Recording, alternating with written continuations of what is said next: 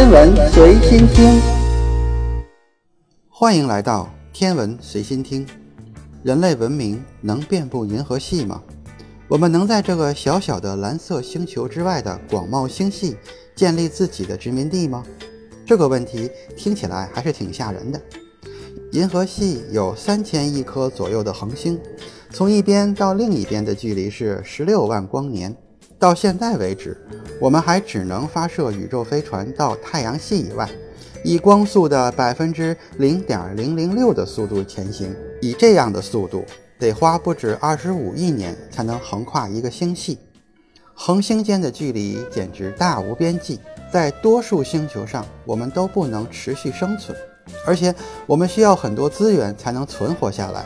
然而，几十年前，科学家发现，从理论角度，在银河系传播人类文明不仅是可行的，而且还能很快实现，还不违背现有的物理定律。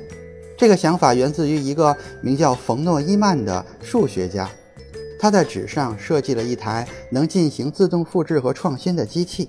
后来，这些机器被称为冯诺依曼机器。在太空探索的背景下，冯诺依曼机器可以建在地球上，然后发射进太空。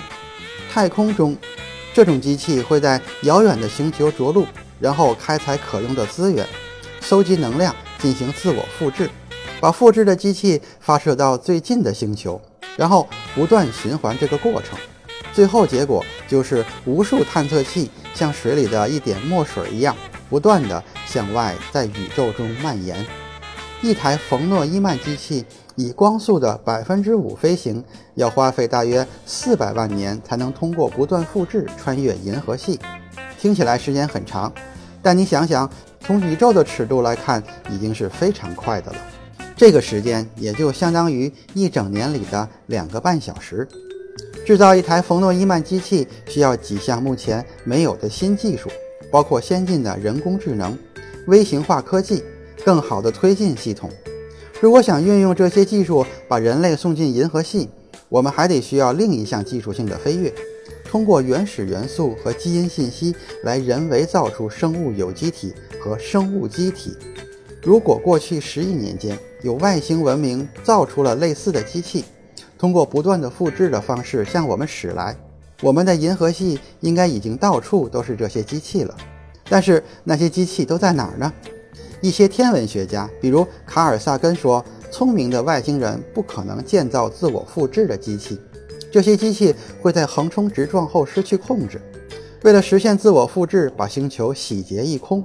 另外一些人认为这种机器不存在，是因为根本不存在智慧的外星文明，或者在他们发展出必要的科技前就已经灭绝了。但这些想法并不妨碍人类的想象。如果存在外星文明，将是怎样一种景象呢？科幻小说作家大卫·布林描写了一个存在许多不同冯诺依曼机器并同时扩散的宇宙。一些机器跟年轻文明打招呼，另一些则定位年轻的文明，并且在年轻文明成为威胁前将其摧毁。实际上，布林的小说《Long Fish》里边，一些冯诺依曼机器正密切地关注着地球。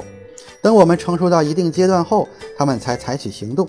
目前我们有的只有好奇心和理论，但下次你仰望夜空时，想象无数自我复制的机器正在银河系的恒星间穿梭。如果它们存在，最后一定会降临在地球。也许它们已经在地球了。今天的天文随心听就是这些，咱们下次再见。